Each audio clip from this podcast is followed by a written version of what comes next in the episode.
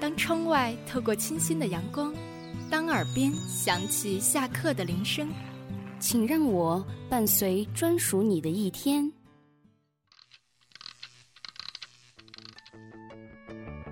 这里是华清校园广播，飞扬电波，沟通无限，让我们用声音带给你别样的生活，带给你别样的生活。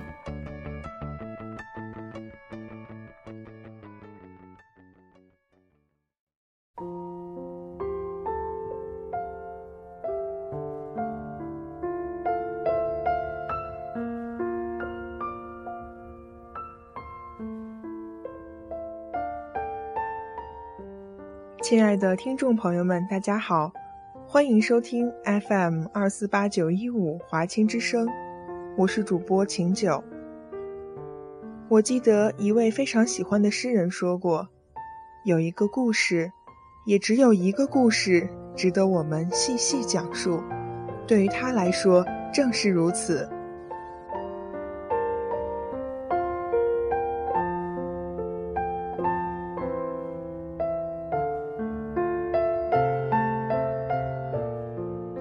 他拿着半只长棍面包，走上了胡乱作响的木板阶梯，住六楼，按照中国人的算法就应该是七楼。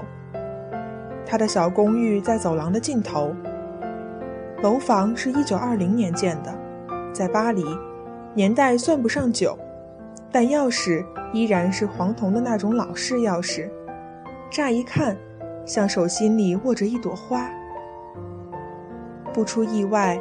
安妮不在家里，喝空的牛奶纸盒堆在餐桌脚下，有一两滴散落在外面。曾经，安妮绝对不允许在他们的家里出现类似状况的。他们在一起的第一年，安妮是个乖巧的主妇，虽然她其实不那么擅长日常生活，但是。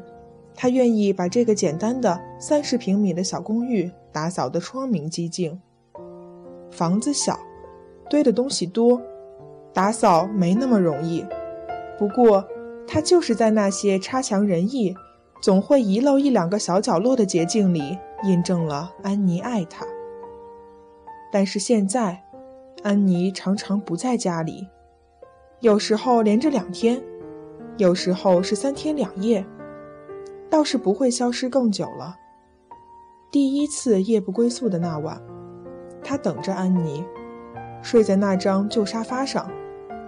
这是前任屋主留下来的二战时期的老家具。他也说不清为什么他没有上床去睡觉，好像他一直待在沙发上，安妮没有回来这件事就不能被当作事实。黎明的时候。他被门的响声惊醒了。安妮蹲在沙发前面的地板上，冰冷的手指轻轻抚摸她的脸。安妮的头发有点乱，长长的垂下来，扫在她的手背上。他没有问安妮去了哪儿，他注视着安妮一脸的倔强，缓慢的、睡眼惺忪的坐起来，然后利落的给了安妮一个耳光。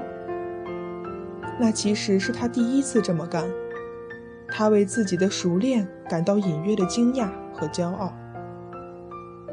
安妮喉咙里发出一阵类似呜咽的声音，然后熟练地把自己蜷缩起来，就像他们争吵过后他常常做的那样。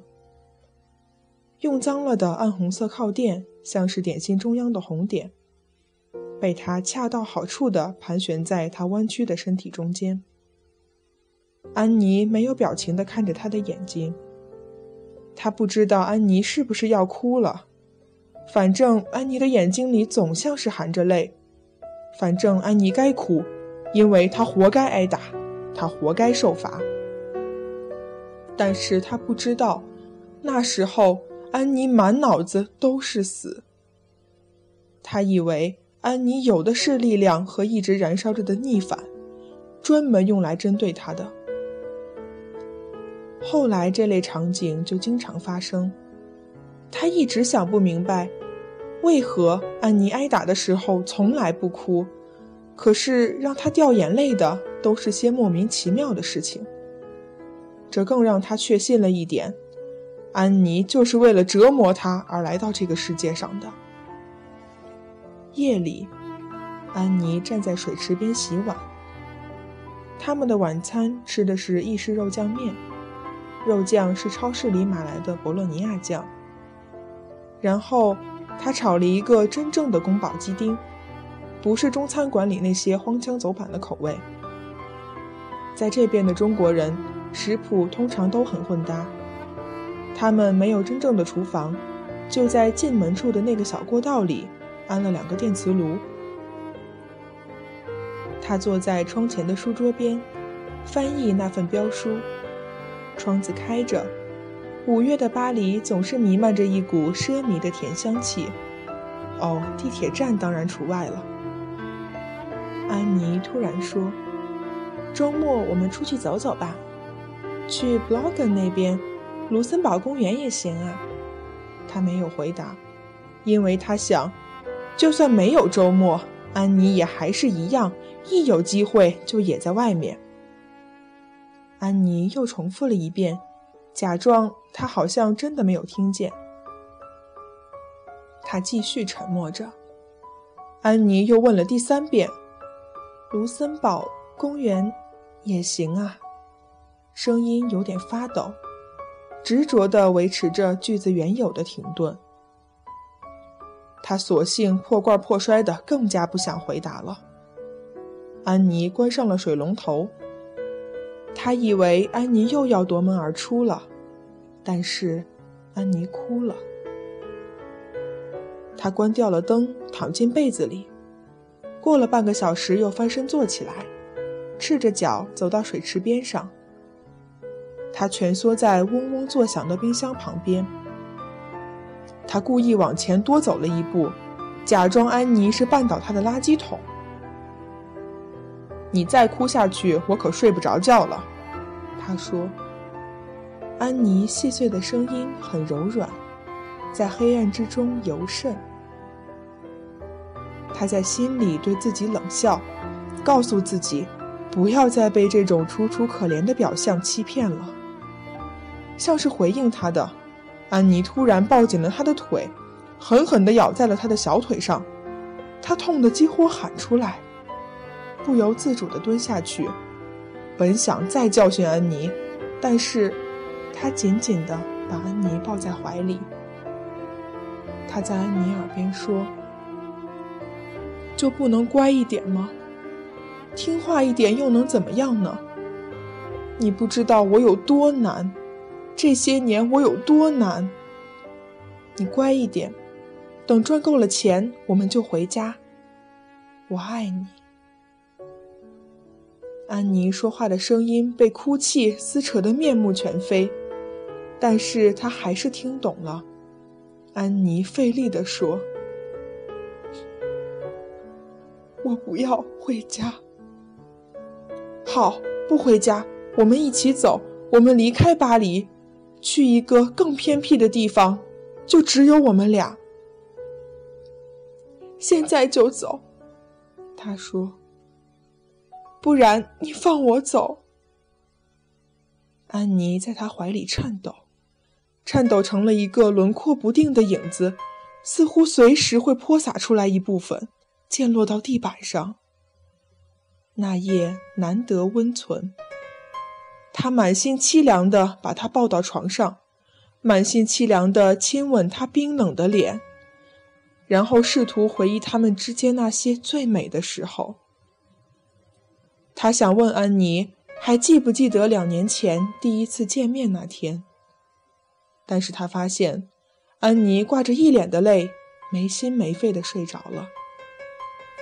他听着安妮舒缓平和的呼吸声，转眼又愤怒了起来。安妮总是这样，在关键的时候让他没有办法相信他真的伤过心，让他没办法相信他真的有心。但是，他舍不得弄醒安妮，因为睡梦中的安妮小巧的手轻轻的犹豫地握住了他的手腕。他咬牙切齿，自言自语道：“贱人！”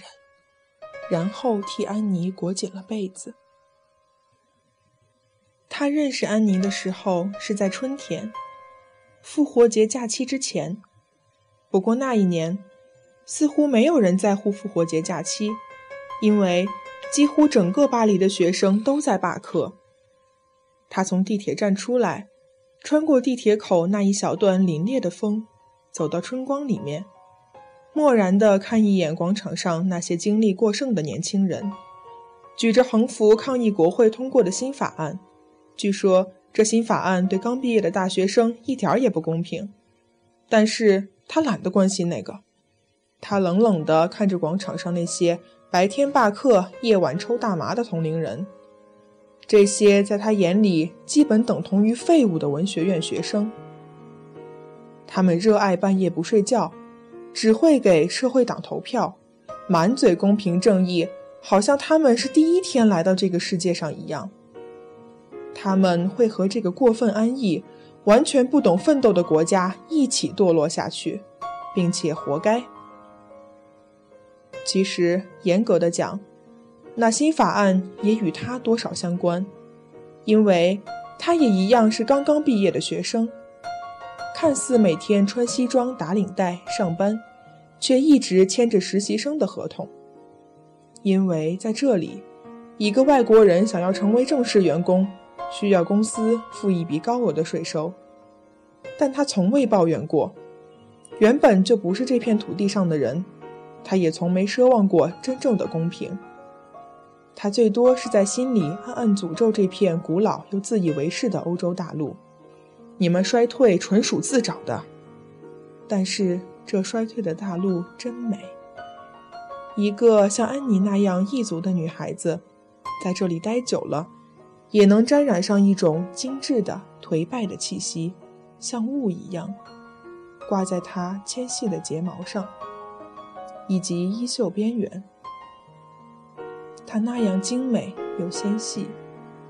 他们在朋友的聚会上认识。安妮因为学校罢课而多了许多出来玩的时候。后来，当他们真的走到了一起，安妮搬进了他的小公寓。认识他的人全都不以为然，在这里，中国人的圈子说到底也不大，但也没什么人知道这女孩确切的来历，无所谓了，在旁人眼里不过是又一对随处可见的露水夫妻罢了。他所有的怀疑是后来渐渐成型的。安妮最初说他是因为罢课没去学校，但事实上。他们同居之后，罢课早就结束了。安妮根本没有回去考试，并且再也没有去拿过新学年的学生证。他没有问过，若是没有学生证，安妮拿什么去办一年更新一次的学生居留证？但是，既然安妮没有在意这个，也许自有她的理由。他愿意安妮安心待在家里，等他回来。可是，他也不知道安妮的生活来源是什么。安妮说是家里给的钱，他的父母在中国都是大学教师。他信了，因为安妮脸上的确有那种家教严格的女孩子才会有的腼腆。但是，他从没见过安妮给家里打电话。起初，他以为安妮都是在他上班的时候跟家里联络的。可是，若是总也碰不到他对着电话用一种熟练的语气说中文，总觉得诡异。安妮温顺了没多久，就开始原形毕露了。安妮讨厌他问他问题，他也讨厌回答任何问题。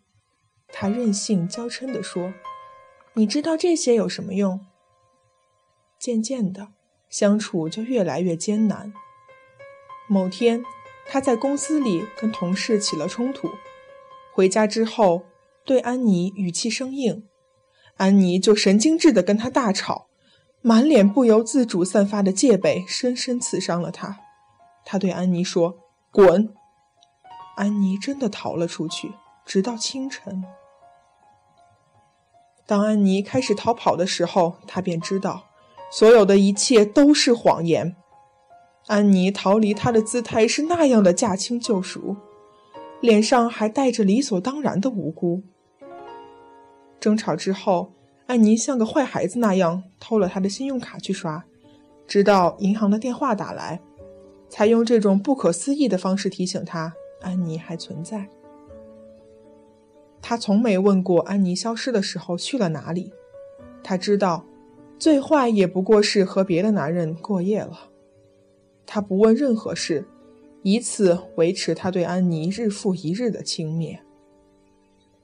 他自然没有想过要和安妮真正共度一生，虽然他也没有办法解释每一次以为自己要失去安妮的时候，那种迫入心肺的窒息一般的恐惧是为了什么。当安妮灵巧的、悄无声息地溜回来，无助地看着他，他就觉得，他必须要安妮为自己这种没有天理的无助付出代价。他惊讶于自己竟然如此野蛮，会毫不犹豫地拿起手边的什么东西对他丢过去。有时候是厚厚的汉字典，有时候是没喝干净的咖啡。某天，他早起去上班的时候。居然看见安妮端正地托着腮，坐在公寓入口处的台阶上。为什么不回家？他问安妮。我怕你打我。安妮的声音清澈的像个儿童。我明明是只猫，可是你硬要我变成一只狗，你就是打死我那也不可能啊！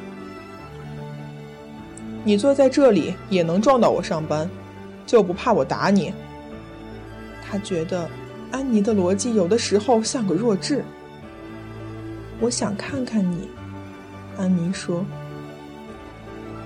我不敢进门去，可是我想你了。他恨自己居然相信了安妮。曾经有一次，安妮很认真的对他说：“你记得给我扫墓的时候，带点白色的花，白玫瑰最好。”百合也行，可是我讨厌黄色的花，你记得住吗？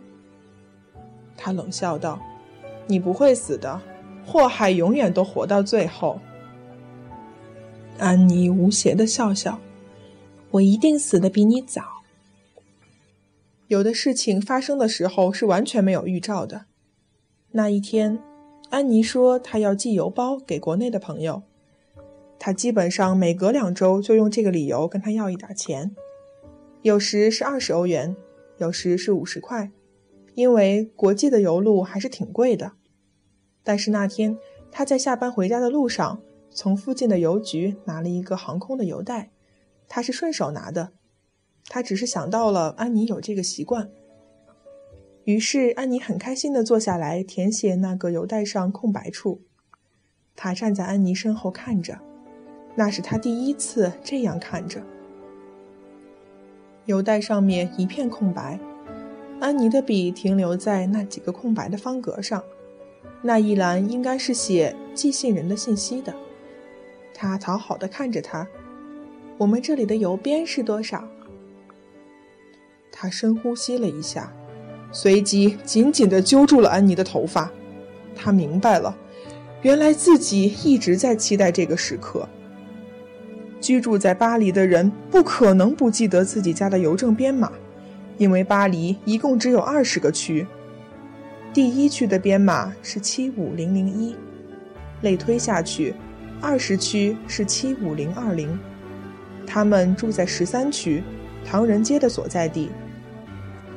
七五零一三。他残酷地看着安妮：“你之前的那些邮包是怎么寄的？”我记不住数字，每次都是邮局的人告诉我的呀。安妮像是吓坏了。你不撒谎会死吗？他揪着安妮来到敞开的窗子旁边。你去死吧！我没有撒谎。安妮倔强的挣扎，抓伤了他的手。你要是没撒谎，我就从六楼跳下去。他简直要笑出来了。那我跳下去，你是不是就可以相信我了？他看不出来安妮是不是要哭了，因为安妮的眼睛反正总像是含着泪水。安妮飞下去的时候，身体弯成了一个绝妙的弧度。次日清晨，那条街上的人们都看见了，某座1920年建筑物下面路灯旁，有具猫的尸体，小小的一滩血凝固在猫的头颅四周，猫的脸上有一道车轮的痕迹。这条街上面包店的老板想起来。他经常在夜里看见这只猫在街角。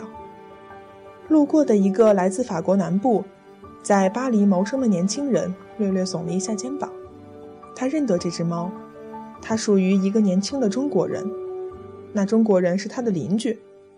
他不打算跟任何人讲，但是那个中国人也许神经有点问题，因为在前一天夜里，他站在自家阳台上抽烟，不小心看见了。那个中国人捏着猫的脖子，把它轻松的就这样丢了下去。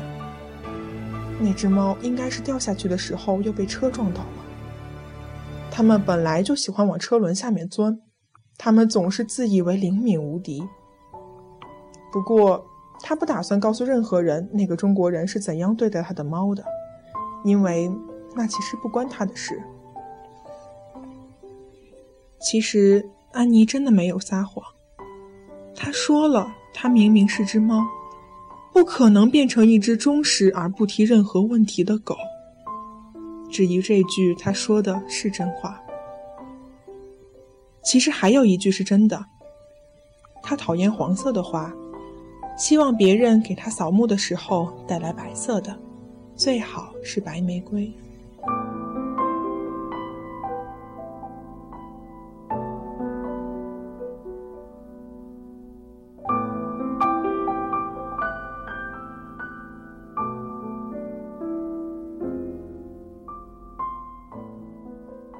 今天的节目到这里就结束了，感谢您的收听，我是晴九。这一刻有您真好，愿您这一天过得愉快，我们下期再会。